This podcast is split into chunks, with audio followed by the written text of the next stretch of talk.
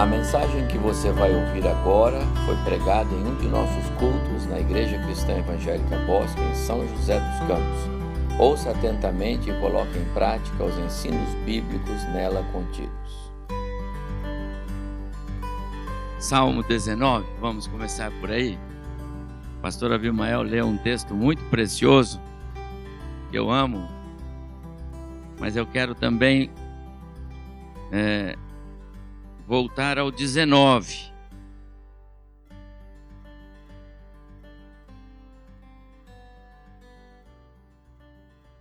A lei do Senhor aqui é descrita, obrigado, em termos bem claros. Salmo 19. Vou ler e os irmãos acompanham, por favor na sua Bíblia. Os céus proclamam a glória de Deus, e o firmamento anuncia as obras das suas mãos. Um dia discursa a outro dia, e uma noite revela conhecimento a outra noite. Não há linguagem, nem há palavras, e dele não se ouve nenhum som. No entanto, por toda a terra se faz ouvir a sua voz e as suas palavras até aos confins do mundo. Aí pôs uma tenda para o sol, o qual, como noivo, que sai dos seus aposentos, se regozija como herói a percorrer o seu caminho. Principia numa extremidade dos céus e até a outra vai o seu percurso, e nada refoge ao seu calor. Vou fazer uma pausa. Antes do salmista Davi é, é, falar sobre a preciosidade da palavra do Senhor, da lei do Senhor, dos preceitos do Senhor, dos ditames do Senhor, ele falou de alguma coisa que foge completamente à nossa capacidade de mensuração, Impossível nós, seres humanos, entendermos como é que é essa movimentação da, do universo que nos cerca. Aos poucos, o ser humano está é, é, caminhando para conhecer o universo, graças à inteligência que Deus dá a ele, graças às descobertas, aos novos equipamentos, à, à tecnologia, e Deus vai permitindo mesmo que o homem conheça um pouco mais dessa natureza que nos cerca, especialmente desse cosmos que nos rodeia. Mas isso tudo porque é uma maneira do homem compreender o quão grande é o Senhor, o quão insondáveis são os seus desígnios, os seus pensamentos, os seus projetos, os seus planos, algo que foge completamente à nossa capacidade de compreensão. Então o salmista ele começa a falando sobre o movimento da natureza que nos cerca. E todos os dias a gente vê, hein? hoje de manhã, nós, nosso apartamento lá, ele recebe o sol da manhã. E quando nós hoje eh, acordamos, a gente já via os raios solares. Daqui a pouco a nossa casa estava, nosso apartamento estava iluminado, porque o sol entra pelo lado. Mas todos os dias ele faz isso. Alguns dias do ano, dependendo da época do ano, ele entra mais por um lado, mas depois ele volta naquele mesmo lugar, por causa das estações. E aí ele faz o mesmo percurso todos os dias. E no dia seguinte ele faz a mesma coisa. E quando os homens estudam os astros que nos cercam, eles percebem o tamanho que nós somos e o tamanho que esse astro maior é. Como que isso acontece todos os dias do mesmo jeito? Por que isso acontece todos os dias do mesmo jeito? Então o salmista vai continuar dizendo agora: a razão de ser, de tudo isso ser como é, do jeito que é, nessa sequência natural e precisa cada dia. Ele diz assim: é que a lei do Senhor é perfeita. É por isso que todos os dias as coisas acontecem do mesmo jeito. Quando nós, seres humanos, fazemos as coisas, elas não são sempre do mesmo jeito. Esses dias nós tivemos aqui umas encerramento das nossas reuniões aqui da semana, então um traz um bolinho, outro traz isso, outro traz aquilo. E aí eu falei, irmã, mas que delícia isso aqui. Ela, eu falei, vou lá na sua casa. Ela disse, ah, não sei se vai sair igual, porque depende às vezes. Um pouquinho mais no fogo, um pouquinho menos no fogo, um pouquinho mais do ingrediente, um pouquinho menos daquele, não é? Não sei se vai sair igual. E às vezes não sai igual mesmo. Lá na sua casa, de vez em quando, sai aquele arroz, unidos venceremos. Tem arroz desse tipo lá? Tem, às vezes tem. Lá na minha casa não tem. Entendeu? Não é bem? Lá não tem. Mas é normal sair um arrozinho unidos venceremos. Não é verdade? O, o da rapa, que às vezes tem mais do que menos, aquele negócio todo. Por quê? Porque nós fazemos do jeito que nós podemos. Aquilo mostra como nós não somos nem de perto parecidos no sentido da perfeição que o nosso Deus é. Porque o que ele faz é todo o tempo igual, ele faz, ele tem essa capacidade, ele determinou assim. Então agora começa o salmista Davi a falar com propriedade a respeito desta palavra, que é a palavra imutável, que é a palavra perfeita, que é a palavra que faz todas as coisas serem como Deus planejou que elas fossem. Então ele diz assim: sabe por que isto? Porque a lei do Senhor é perfeita. Perfeição faz parte da natureza do Deus que nos criou. Isso pressupõe que ele não nos fez para ser como nós somos. Ele não nos fez para sermos pecadores, imperfeitos, o pecado estragou. É bom nós pensarmos que a cada, a cada expressão da perfeição e das características é, é, é, perfeitas de Deus, tem sempre um contraponto que o pecado que entrou no mundo fez existir na nossa realidade. A lei do Senhor é perfeita e o que ela faz? Ela restaura a nossa alma ela nos dá novas forças. Hoje, pela manhã, eu li a, devocional de hoje, do nosso devocionário, do Saulo. Falava sobre, sobre o que mesmo? Eu li eu achei que falava sobre restauração. Falar sobre restauração, eu tenho quase certeza, que eu li de manhã. Falava sobre isso. A perfeição de Deus. Ele é um Deus que restaura. Aqui diz ainda: o testemunho do Senhor é fiel e ele dá sabedoria aos simples. Deus é o Deus que dá sabedoria. Sabe o que é isso, irmãos? É quando aquele irmão que você não julgava tão capaz, até parece que ele era o mais simples de todos. Ele não, não nem, nem sei quais os diplomas ele tem, eu nem sei. Mas como a palavra dele constrói como, como a palavra dele edifica, como quando ele fala, ele fala com tanta propriedade, com tanta segurança. É o último a falar, mas é por onde nós vamos, é quem nós seguimos. E às vezes, como aqueles que se julgam sábios pelas suas múltiplas qualificações, trazem tantos problemas. A palavra do Senhor, diz o salmista, ela dá essa sabedoria, ela dá. Eu conheci lá na minha igreja de origem, a igreja lá do centro, uma senhora que ela era, ela, ela não tinha escola, muito comum no tempo antigo. Não foi, então não foi, ela nunca foi. Ela aprendeu a ler lendo a Bíblia. Mas ela lia só o que Deus queria que ela lesse, impressionante. Ela não tinha leitura, não adiantava você mandar ler ali, ela não lê. Mas quando era meu aniversário, ela tinha muito carinho por mim. Ela ligava lá em casa, né, Ediane? E ela dizia assim: Hã? É. Ela falava assim: fala pro Evaldo abrir a Bíblia em tal lugar e lê. O versículo lá diz. E aí ela citava o versículo. E cada versículo mais apropriado, que fizeram tanta diferença na minha vida. Talvez Deus tenha posto aqueles textos para eu estar aqui hoje. Então, irmãos, pessoas que são muito simples demais, E Deus deu sabedoria para eles.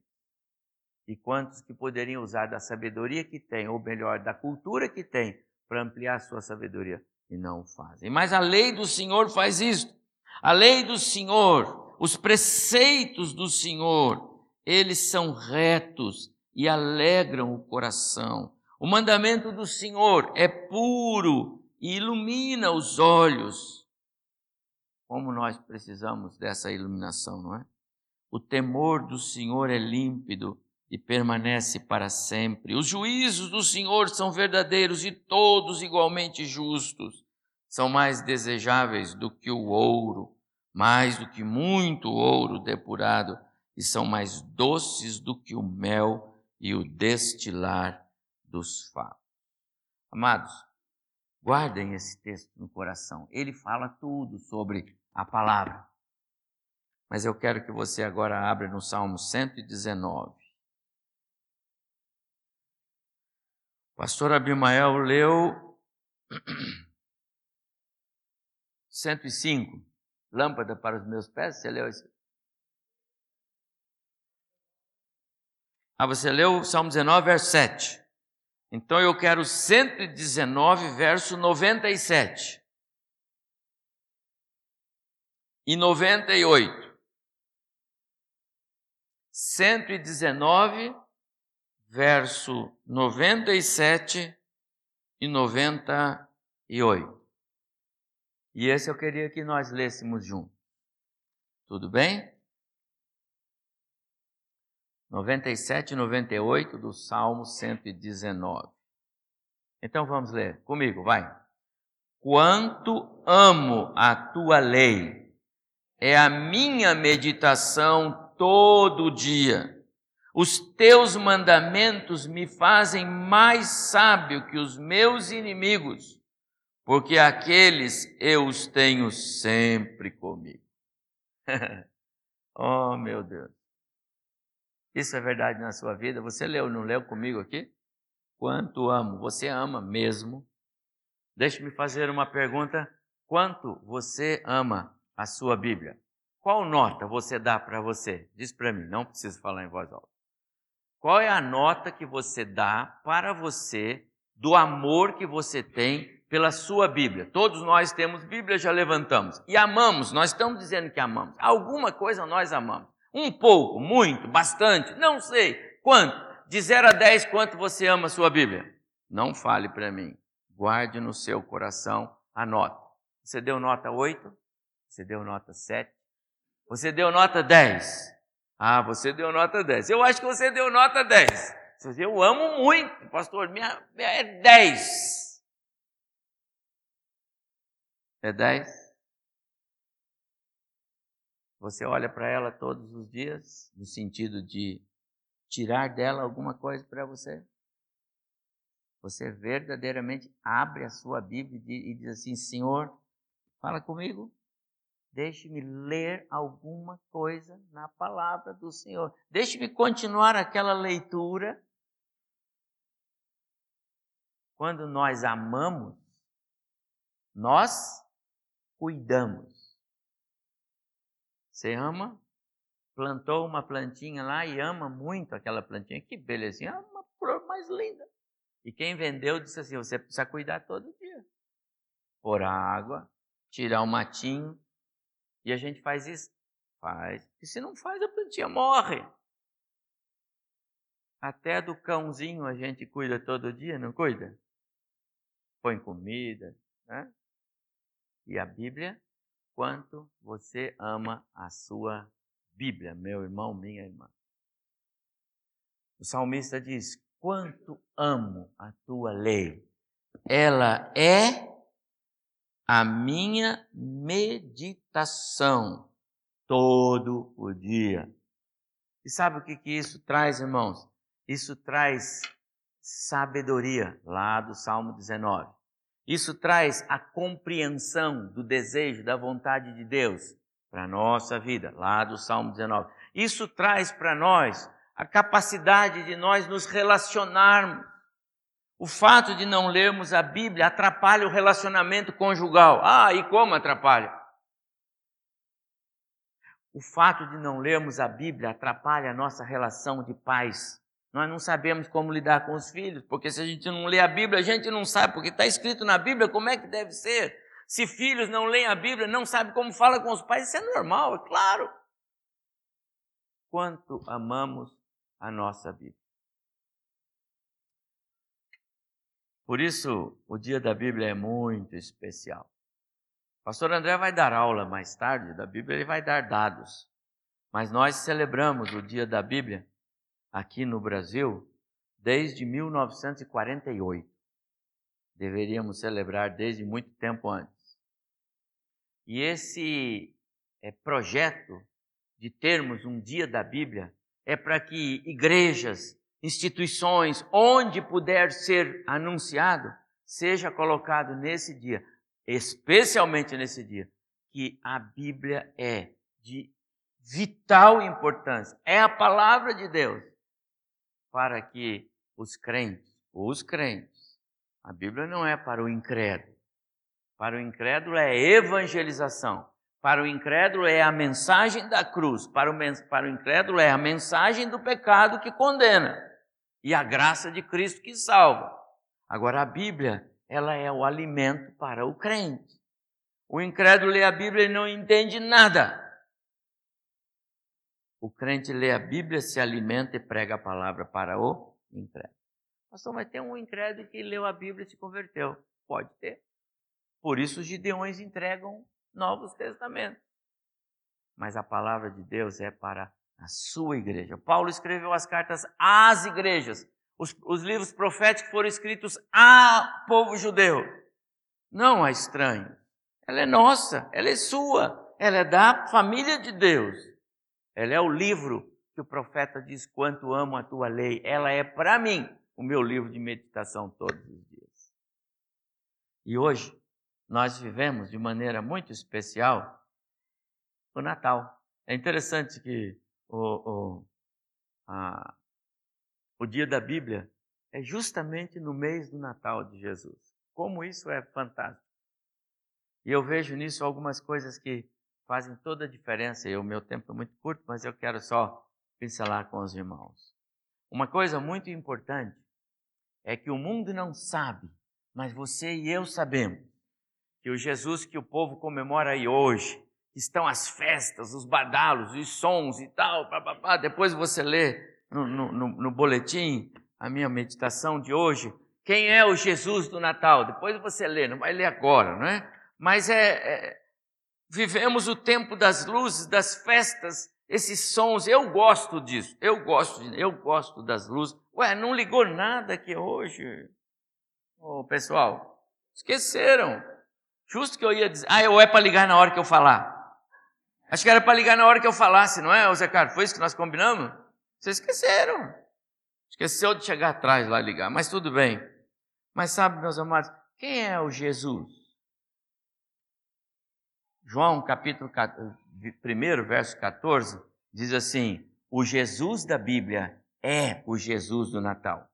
Para nós é. O comércio não é. O povo aí fora não está nem aí com isso. Se você perguntar para alguns, eles nem vão saber. Mas você sabe que a, a razão de ser do comércio está aí a polvorosa agora, luzes e sons para todo lado. É porque é esse Jesus da Bíblia. Que Jesus? Quem é o Jesus da Bíblia? O Jesus da Bíblia é o Verbo de Deus que se fez carne e habitou entre nós. Esse é o Jesus, é o Jesus da Bíblia. A, a voz que o Adão ouvia é Jesus, é o do Natal o Natal de Jesus, o Jesus que é Deus, chegou a nós pecadores e por isso nós celebramos. Quaisquer que forem as surpresas do futuro que a gente ainda possa ter, jamais vai ser ultrapassada. Não existe outra surpresa maior, maior para esse mundo do que esta. Jesus nasceu. Não tem. Não tem. Esse é o maior, esse é o Jesus. Essa é a razão pela qual o, o comércio se incendeia nessa época. Quando o anjo Gabriel é, avisou Maria e José a respeito do nascimento de Jesus, quando retorna para os pastores e diz para eles: Eis aqui vos trago boa nova de grande alegria, que vai ser para você e para todo o povo. A boa nova é para você e para todo o povo. E ele fala sobre o nascimento de Jesus. Algo, algo tremendo aconteceu. Essa semana, fazendo algumas meditações nesse texto aqui, eu disse para os irmãos: vamos tentar imaginar que nós estamos lá nas campinas de Belém, naquela noite, e de repente vem anjo, e de repente um coral. Quem disse que o nascimento de Jesus foi em silêncio, que não houve barulho? O maior coral de toda a história apareceu lá e os pastores viram, porque está no texto e imediatamente apareceu como que um coral de uma milícia celestial. Quantos anjos, não sei. E eu dizia aqui essa semana que você imagina quanto tempo de ensaio eles tiveram? O nosso grupo aqui para cantar, às vezes um dia fica aqui semana, semana, semana, semana. Eles eram um coral enorme. Quanto ensaio, quanta movimentação no céu. E de repente agora é o dia.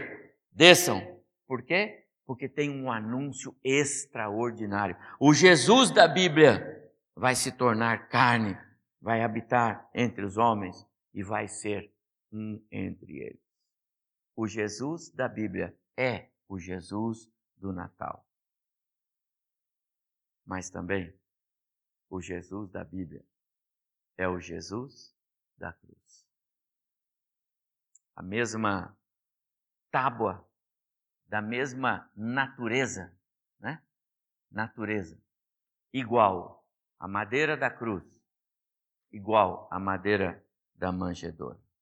O único que nasceu com o propósito específico de morrer. A cruz estava para Jesus como a vida está para qualquer bebê que nasce. A cruz é símbolo de morte. A cruz é símbolo de cessação. Diferente. Os bebês, quando nascem, os pais têm expectativa de muito tempo. Imagina, minha avó e meu avô não imaginavam que a filha deles, Dona Undina, ia ter uma expectativa de 102 anos. Não sabia disso. E ela está lá, mais viva e mais forte do que vocês imaginam, não é, velho? Essa semana fomos lá visitá-la, Ediane e eu, e ela me pegou pelo braço e vai embora por quê? Ué, mas tem que ir. Não, pode ficar mais aqui. É, e fala com firmeza. E eu tenho que sentar mais um pouco, entendeu? 102.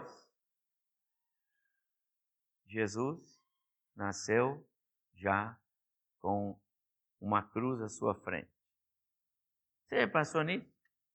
O Jesus do Natal precisava ser compreendido de forma diferente. Não é só essa bolas, Natal, festa, árvore, luzes, som, cantata. Ele é o Jesus que salva, é o Jesus que dá a sua vida. É isso que a palavra diz. Essa foi a visão de Isaías. Isaías não viu Jesus de Natal com sons, com bolas, com festas, com troca de presentes. Isaías viu tipicamente o Jesus da o Jesus da Bíblia, a nossa Bíblia, ela conta para nós a história do Jesus da cruz. E finalmente, o Jesus do Natal, que é o Jesus da nossa Bíblia. Por isso ela é importante, por isso ela precisa ser lida. É também o Jesus ressurreto. E aí nós olhamos para o que Paulo escreve na carta aos Coríntios, na primeira carta, lá no capítulo 15. Se você quer falar sobre a ressurreição de Jesus, não que os, os evangelhos não sejam os, as melhores literaturas. Os quatro têm informações de sobra sobre a ressurreição de Jesus, não é? Nem todos falaram do nascimento, mas sobre a ressurreição todos falaram. É uma festa. Mas você quer ler sobre a ressurreição de Jesus? Vai para a primeira carta de Coríntios, capítulo 15.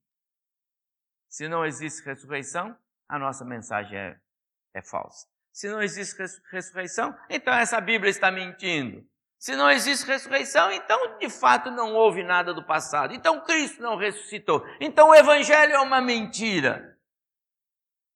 Quando chega no verso 20 do capítulo 15 da primeira carta, Paulo diz assim: Mas, e eu já ouvi tanta gente falando sobre o mas, eu creio que vocês já ouviram falar muito sobre o mas. Esta expressão bíblia, bíblica, ela muda toda a história, muda todo o contexto. Paulo, quando escreve aos Efésios no capítulo 2, ele fala: Nós estávamos mortos nos nossos delitos e pecados, nos quais andamos outrora e tal, e, e mortos, e mortos, e mortos, e caminhando para o inferno, e mortos, e mortos, mas Deus, sendo rico em misericórdia e conforme o grande amor que nos amou, lembra desse verso? 2,4 de Efésios. Mas, quando chega em Coríntios 15, Paulo usa de novo, mas, mas, Cristo ressuscitou. Ponto. Ele ressuscitou. Ponto. É verdade, ele ressuscitou. E se ele ressuscitou, nós ressuscitaremos também. Ele ressuscitou para ser o primogênito dentre os mortos, para que nós pudéssemos ressuscitar também. A ressurreição pela qual ele já passou, nós vamos passar também. É isso que este livro me afirma. Por isso eu tenho ele como meu livro de todo dia. Porque ele afirma isso. Não importam as circunstâncias, não importam as tristezas ou as desilusões da vida, não importa. A Bíblia diz que os crentes ressuscitarão. Você vai ressuscitar, meu caro irmão, irmã, porque esta palavra afirma isto. Um dia, um dia, se Cristo voltar antes, eu serei transformado, igual a Ele. Se ele não voltar, eu vou morrer. 102, 103. Eu tenho essa expectativa, entendeu, pastor? Todos os negócios que eu faço eu já ponho lá. 102, 103 é a minha expectativa. Entendeu? Mas se quando eu morrer, eu não vou ficar, o meu endereço não vai ser aqui no. Eu tenho lá dois lugares no cemitério da cidade lá, entendeu? Estou passando, inclusive. Pra passa o lugar para outro. Entendeu? Mas, meus amados, nosso lugar não é aqui. Por quê? Porque este livro diz que nós haveremos de ressuscitar e a nossa eternidade será na casa do Pai. Porque ele diz assim: onde eu estou, vocês vão estar também. Você está entendendo de onde eu tirei isso, amados irmãos? Deste livro. Esse livro diz que o Jesus da Bíblia é mesmo o Jesus do nosso Natal. Então pode celebrar, viu? Tenha medo, não. Ah, pastor, mas alguns, ah, árvore, ah, presente. Mas, irmão, faz tudo. Que é isso? Não se prendam às coisas que não têm valor. Nós já somos livres em Cristo para as nossas festas que o Evangelho nos permite. Então celebre o Natal desse Jesus, que é o Jesus da Bíblia. Celebre o Natal desse Jesus porque ele é o Jesus da cruz. Ele já pagou o preço, irmão. Você não tem que pagar mais nada. Você não tem que ficar mais com, ah, mas isso pode, não pode. Você, ele te libertou. Consulte-o, fale com ele, abra a Bíblia.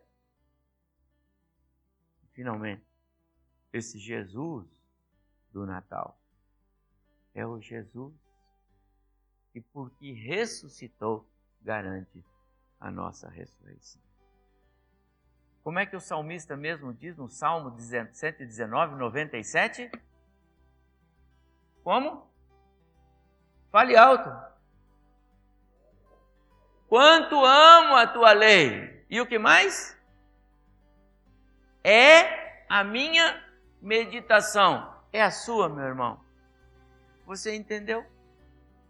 E esta palavra a Bíblia Sagrada ocupe este lugar tão precioso. Quer fazer um compromisso? O, o autor do nosso testemunho de hoje, que vai dar aula daqui a pouco, escreveu isso. Termina assim, não foi? Quer fazer um compromisso para 2019? Quer? Quer fazer um compromisso que vai te dar mais alegria do que você jamais teve em toda a sua vida? Faça um compromisso. Ler a palavra do Senhor, todos os dias, inteira, inteira. Deus abençoe o nosso coração.